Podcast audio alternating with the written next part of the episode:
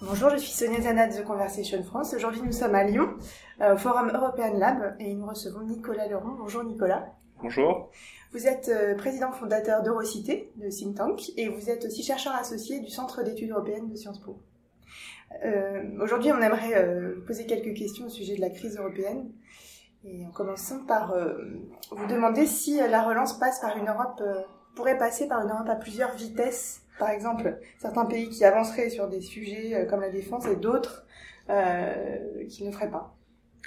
Euh, plus que euh, pourrait passer par une Europe à plusieurs vitesses, c'est euh, ne pourrait que passer par une Europe à plusieurs vitesses. On voit mal aujourd'hui à, à 27 euh, avec la sortie du Royaume-Uni euh, à ce que l'Union européenne d'un seul bloc avance sur des sujets aussi euh, importants mais euh, difficiles euh, pour se mettre d'accord sur les questions les questions budgétaires, les questions de sécurité, les questions de défense, les questions d'énergie, les questions de fiscalité, d'harmonisation du droit du travail, etc.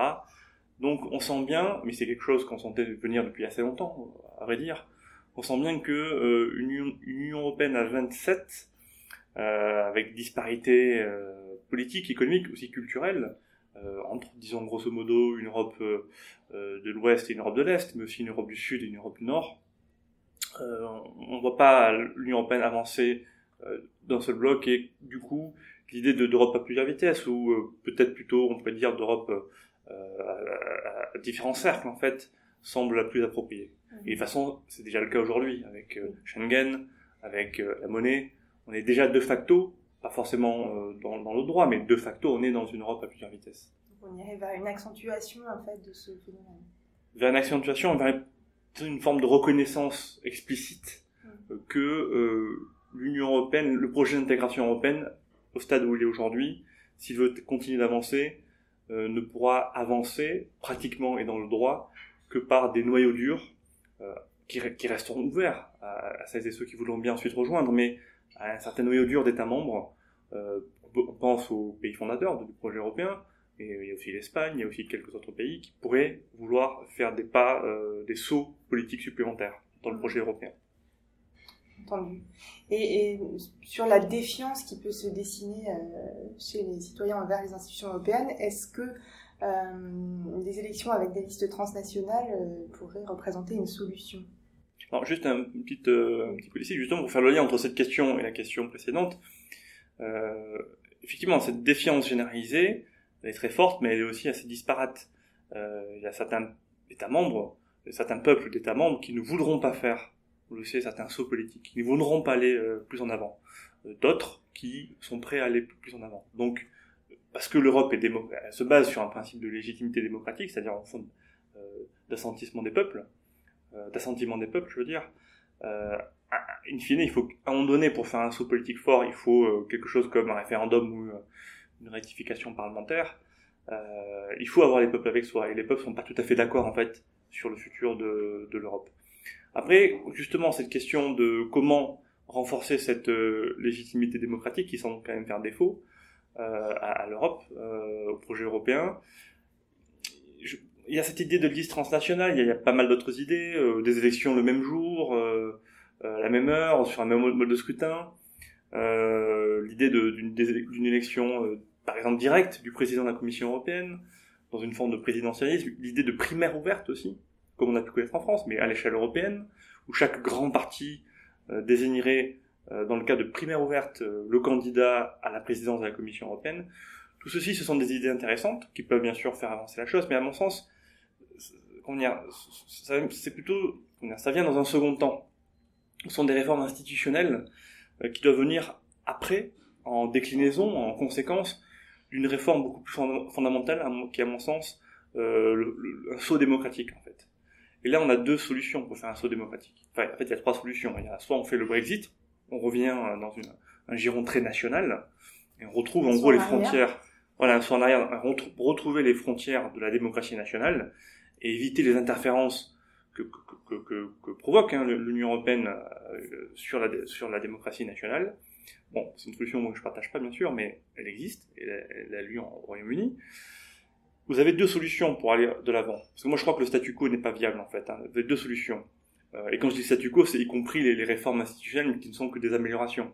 Je pense qu'il y a une dynamique beaucoup plus profonde qui mine le projet européen. Il faut faire un saut politique assez fort. Vous avez un saut de souveraineté. En gros, que les États membres abandonnent leur souveraineté euh, au profit de l'Union européenne et on crée une sorte de super État européen, un super État fédéral européen, mais je n'y crois pas. Ça me semble pas faisable, ni peut-être souhaitable. Et puis il y a un saut de puissance publique. Comment l'Union européenne, l'Europe, ou un noyau dur, parce qu'à mon sens ça, ça peut être qu'un noyau dur, devient une vraie démocratie parce qu'elle a une puissance publique pour faire des choses ensemble, des choses collectives, créer des biens communs européens, ça c'est un saut budgétaire. Il faut doter l'Union européenne d'un vrai budget.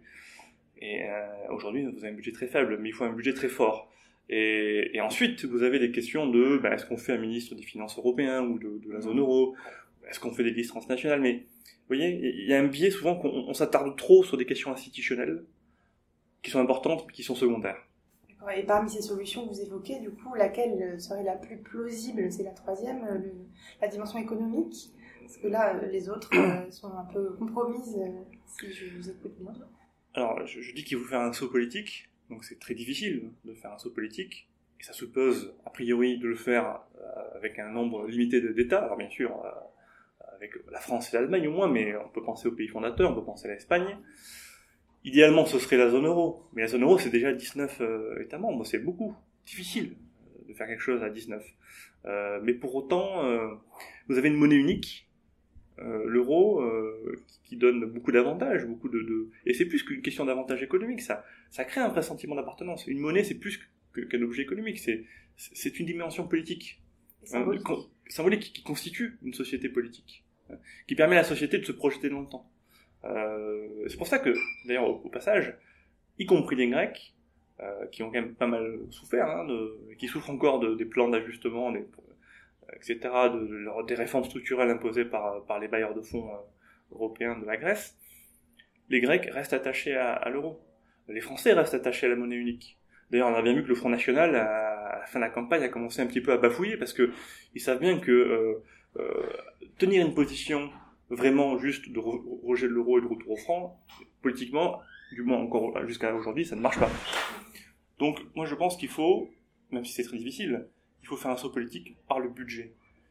Et le budget, c'est pas qu'une question là aussi économique. En fait, le budget, c'est le fondement de la démocratie. Parce que le budget, enfin, une démocratie, vous avez le démos, alors, la question très complexe de est-ce qu'il y a un démos européen, mais c'est surtout le kratos. Le Kratos, c'est la capacité collective d'agir sur la réalité, la capacité collective d'agir sur son propre destin, une société de s'autogouverner. Il faut une puissance publique. Aujourd'hui, on a essentiellement une Europe de la règle. C'est très bien.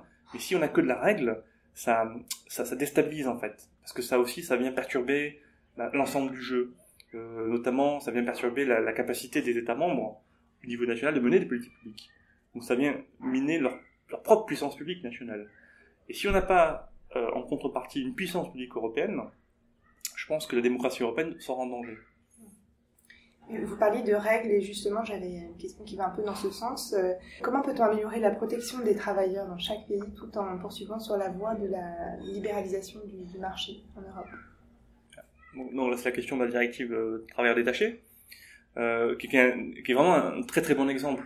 C'est vraiment, je pense, un exemple utopique de ce qui se joue euh, en Europe, c'est que vous avez donc une réglementation, la directive travailleurs, issue de compromis assez complexes entre différents États membres qui n'ont pas les mêmes intérêts, hein, on voit à peu près lesquels.